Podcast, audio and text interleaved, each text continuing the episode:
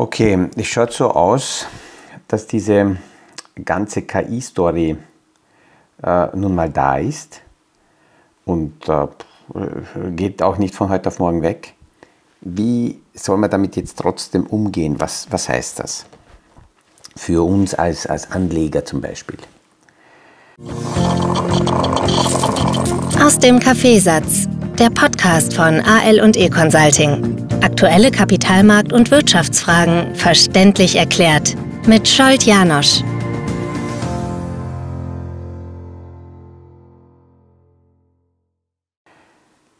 Also im ersten Moment bin ich überzeugt, dass es wichtig ist, einfach darüber zu reden.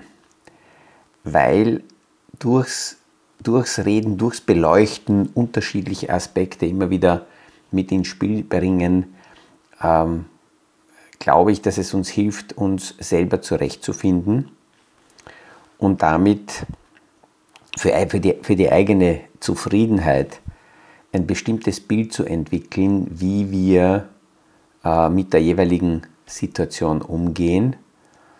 Und es gibt ja aus der äh, Psychologie ganz wesentliche äh, Feststellungen, dass wir dann zufrieden sind und, und aus der Ruhe heraus agieren, wenn unser Bild von einer bestimmten Situation stimmig ist mit dem, was aktuell mit uns passiert. Und wenn etwas Fremdes, Neues reinkommt, dann ist es immer das Problem, dass wir noch gar keine Bilder haben. Sie wissen, wir wissen nicht, wie wir damit umgehen werden und welches Bild von uns entsteht, zu dem wir dann diese tägliche Situation äh, messen können. Und ja, also mir geht es zumindest so, wenn ich das bespreche, wenn ich aufbereite, die unterschiedlichen Themen beleuchte, dann entstehen eben diese Bilder, dass ich sehe, wie fühle ich mich damit wohl, wo setze ich das ein. Und übrigens, ich höre mir meine Podcasts nie nochmal an, deswegen sind die Rückmeldungen, die ich so bekomme, sehr, sehr wichtig. Ich habe gestern in meinem Podcast als es da darum ging, die Vergleiche mit äh, der Technologieblase, mit der Internetblase um die Jahrtausendwende hier äh, zu erklären, habe ich oft die Jahreszahlen komplett durcheinander gewirbelt und habe von 2000 und 2002 gesprochen oder von 2020 gesprochen. Also die Internetblase war ganz klar äh, so ab 98 bis 2000 also alles, was mit der Tech-Blase, mit der Internetblase zu tun gehabt hat, äh, bitte zeithorizontmäßig äh, richtig zuordnen, auch, auch wenn ich mich da versprochen habe. Es ging also um das Jahr 2000. Aber nochmal eben diese äh, KI-Thematik. Die, das Interessante ist, dass die ganze Story ja nicht neu ist. Wenn wir zurückgehen, gibt es immer wieder Situationen, in denen wir ähm, schon über diese KI-Thematik gesprochen haben. Ähm, wenn man nur, äh, vielleicht sagt dem einen oder anderen äh, Zuhörer Brainiac etwas. Er ist der Gegner von Superman und ist eine künstliche, künstliche Intelligenzfigur und geschaffen wurde diese Figur quasi als Gegner von Superman schon 1975. Oder wenn wir in die 80er Jahre gehen, da ist der Terminator, der Terminator verkörpert von, von Arnold Schwarzenegger, in unser Leben getreten. Und wenn wir Bilder von Maschinen haben, was die so tun und was sie machen, dann taucht bei den meisten, die eben Terminator gesehen haben, dieses Bild von dieser Maschine auf.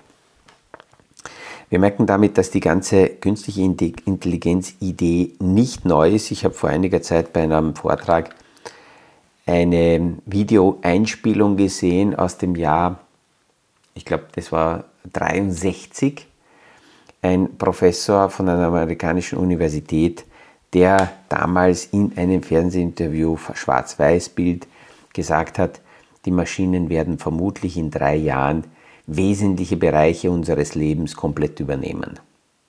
Ja, und bis heute ist das nicht passiert. Also die Story ist nicht neu. Ähm, und was wir auch sehen, dass egal wie wir die Programmierungen derzeit in die Hand nehmen und auch die Generative äh, AI, die generative ähm, künstliche Intelligenz, die ja zumindest versucht, aus vorhandenen Daten durch Kombination Neues zu schaffen, schafft eines noch nicht, eigenständig Empathie zu erlernen. Entweder ist die, irgendeine Maschine oder irgendein Programm darauf programmiert, immer nett zu sein, dann, dann wird es immer so sein, weil es so programmiert ist. Aber derzeit gelingt es noch den Maschinen nicht, eigenständig dann aus einem Programm, das auf Netzsein aufgebaut ist, sich so umzuprogrammieren und zu erlernen, böse zu werden. Weil diese Begriffsdefinitionen nett und böse ähm, noch, das ist eben, aber es wird immer vorsichtiger in der Formulierung, die Computerprogramme nicht unterscheiden können. Diese, diese, diese Definitionen oder diese Empfindungen sind uns klar, aber maschinentechnisch äh, nicht programmierbar. Möglicherweise ist ja eines Tages die Technik so weit, dass äh, zum Beispiel jemand, wenn es da noch meine Podcasts gibt, und, Sie mögen die, diese Gangart oder die Art und Weise, wie ich in dem Podcast spreche, nicht, vielleicht ist in irgend, irgendwann in der Zukunft die Programmierung so weit, dass die Technik erkennt, wer gerade meine Podcasts einschaltet und erkennt, in welcher Tonlage heute ein Podcasthörer meine Ausführungen hören will und adaptiert die gesprochene Information jeweils in die, ähm, jeweils in die, in die Stimmungslage oder in die Sprache, wie es der Hörer äh, der Podcast-Ausgabe das hören will. Weiß ich nicht.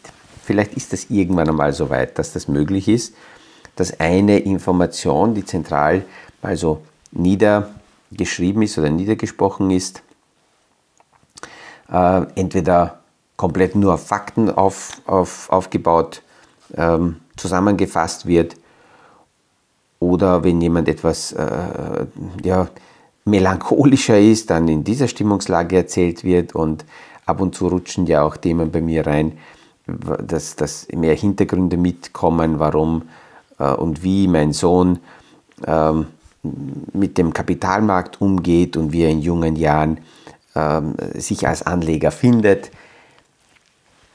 Und dass das nicht alle dann auf einmal anhören müssen, sondern damit die Maschine möglicherweise in der Lage sein wird, dem Zuhörer individuell genau das zu liefern, was der aktuell hören will. Eigentlich jetzt so, wie ich darüber rede, wäre das recht praktisch und äh, sollte mich dahinter klemmen und so eine App entwickeln, mitentwickeln oder entwickeln lassen, um ja, damit der Erste zu sein, der in diese Richtung besondere Podcasts den, äh, den Zuhörern liefert. Weiß ich nicht. Das Spannende ist, auch im Kapitalmarkt helfen KI-Systeme sehr wenig. Die können Wahrscheinlichkeiten derzeit berechnen. Also die können berechnen, mit welcher Wahrscheinlichkeit äh, bestimmte äh, Kapitalmarktschritte kommen können. Aber wenn es darum geht, die Psychologie der Masse und, und das, das spontane Gefühl der Masse dazuzunehmen, weil ja Kapitalmarkt nicht nur rein nüchterne Berechnungen sind, sondern es kommt ein Riesenanteil Massenpsychologie mit dazu. Und das ist in der Tiefe auch noch gesteuert von den Gefühlen, ob man zum Beispiel ein Investment heute als Chance empfindet und gern dort investiert oder ein Investment ähm, als, als ähm, äh, quasi bedrohlich oder riskant empfindet, hängt sehr oft davon ab, wie die gleichen Fakten dargestellt, besprochen, präsentiert werden, in welcher Gefühlslage, von wem das gebracht wird. Also da spielen so viele Faktoren mit zusammen, die heute von, von den KI-Systemen, von den jetzigen noch nicht gespielt werden können. Die KI-Systeme Das sehen wir ganz eindeutig, die helfen in vielen Geschäftsmodellen schneller zu werden, einfacher zu werden.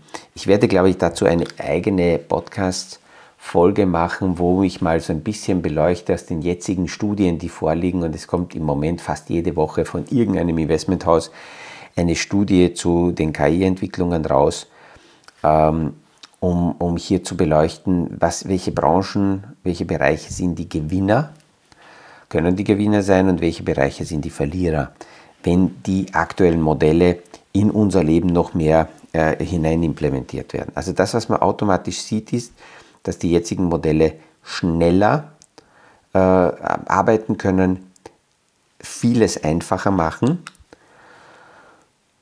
Und äh, wenn wir uns das anschauen, dann ist es so, dass derzeit die, die wichtigsten Unternehmen, die im Nasdaq 100 zum Beispiel äh, notiert sind im Index, die sind alle dabei zu experimentieren und versuchen alles zu tun, damit sie äh, die jetzt bekannten KI-Modelle so integrieren, dass ihr Geschäftsmodell effizienter wird.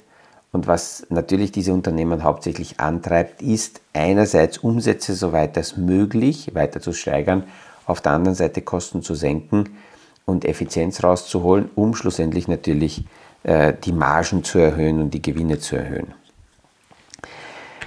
Mm, wenn, ich, wenn aber jemand hergeht und sagt, okay, ähm, ich will mich nicht so in der Tiefe damit beschäftigen und mit einzelnen Unternehmen, aber ich nehme das, wenn das schon passiert, dann nehme ich das als Thematik mit und da wird in der Breite das eh abgedeckt, dann ist für solche Anleger sind breit aufgestellte Technologie- und Infrastrukturfonds ideal, ich muss immer wieder dazu sagen, wenn ich so einzelne Themenbereiche rausgreife, dann ist es logisch, für mich zumindest, dass es, über, dass es darum geht, dass das nur einzelne Satelliten sind.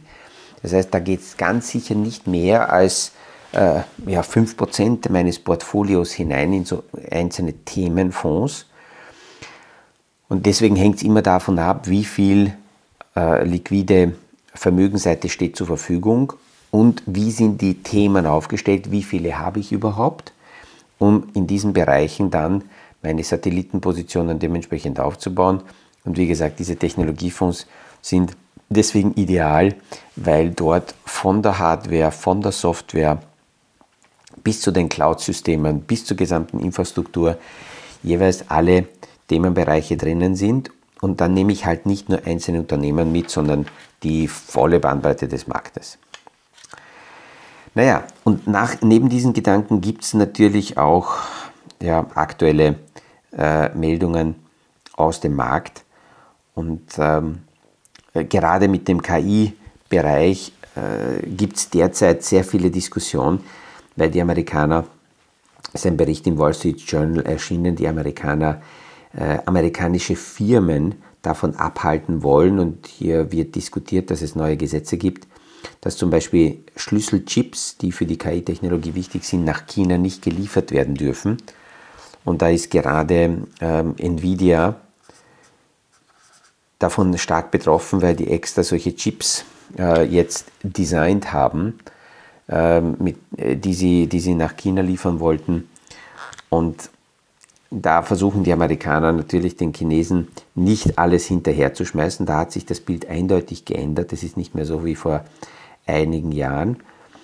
Und auf der anderen Seite erschien gestern ein Artikel in der äh, South China Post, dass der sogenannte Black Market, das heißt der Schwarzmarkt in China, aber gemeint ist damit nicht äh, ein, ein, Schwarzmarkt, wo unter der Hand gehandelt wird, sondern die Chips sind meist so kleine quasi schwarze äh, Bauelemente, und dass dieser Black Market in China extrem boomt. Das heißt, dort wird alle Bausteine, die notwendig sind, um die künstliche Intelligenz äh, dementsprechend weiterzuentwickeln, das boomt sehr stark. Und äh, ich konnte gestern nicht anders, habe von einem äh, Beitrag, der mir in die Hand gefallen ist, eine, eine äh, grafische Aufstellung rauskopieren müssen. Ähm, ich werde das bei Gelegenheit auch in meine Vorträge einbauen. Und da sieht man sehr, sehr schön, dass China in, in lauer Stellung ist und sich beginnt in, in Position zu bringen. Ähm, die Indizes vergleichbar Europa oder Emerging Markets ohne China oder China selbst, äh, dass hier im vergangenen Jahr zwar China kurz einen ähm, Rebound nach dem, nach dem Öffnen versucht hat, wieder aber zurückgefallen ist, während Europa und die Emerging Markets sich recht gut erholt haben. Und, und in diesem Vergleich der drei Regionen, äh, äh China, Europa und, und Emerging Markets, ist China am stärksten zurückgefallen, auch in diesem Jahr, bringt sich aber gerade in Stellung, um mit Stimuluspaketen und Unterstützungen auf jeden Fall die Wirtschaft auf, auf, wieder auf Beine zu bringen. Und äh, deswegen sollte man China hier weiterhin äh, beobachten. Gestern hat Jay Powell mit Christine Lagarde bei der Sintra-Tagung wieder betont, dass solange die Inflation in irgendeiner Form noch Lebenszeichen zeigt, sowohl die Europäische Zentralbank als auch die Fed äh, die Zinsen hochhalten und bereit sind, weiter Zinsen zu heben.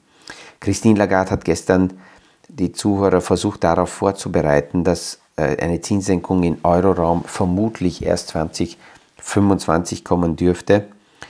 Und ähm, dass, dass die, die nächste Sitzung sicher eine Zinshebung beinhaltet und auch im September würde eine Zinshebung kommen. Ich persönlich glaube, dass das einfach noch viel zu früh ist, weil September noch so weit weg ist. Zumindest kapitalmarktseitig ist es so weg. Jetzt, wenn wir, wenn wir äh, das Jahr so durchplanen, dann ist September nicht so weit und im Kopf sind wir schon dort und fast schon Jahresende und Weihnachten wird wieder überlegt. Aber kapitalmarkttechnisch muss man sich mal überlegen, was haben wir ja vor drei Monaten diskutiert. Wir haben jetzt Ende Juli, morgen ist der letzte Tag des ersten Halbjahres und vor drei Monaten waren wir mittendrin in einer Bankenkrise in Amerika. Und was ist alles in der Zwischenzeit passiert? Wie hat sich das Bild und die, die aktuellen Zahlen, wie, wie haben sich die verändert? Und deswegen muss man ganz klar sagen, jetzt schon zu sagen, im September wird sicher eine radikale Zinshebung weitergehen, ist noch zu früh, weil da sind viel zu viele Indikatoren und Daten, die rauskommen können.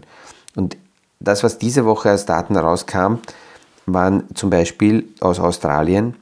Dort ist die Inflation gesunken, obwohl, oder die Inflation ist weiter gesunken, und obwohl die sinkende Inflation schon absehbar war, hat die australische Zentralbank ja letzte Woche oder vorletzte Woche die Zinsen äh, oben gehoben.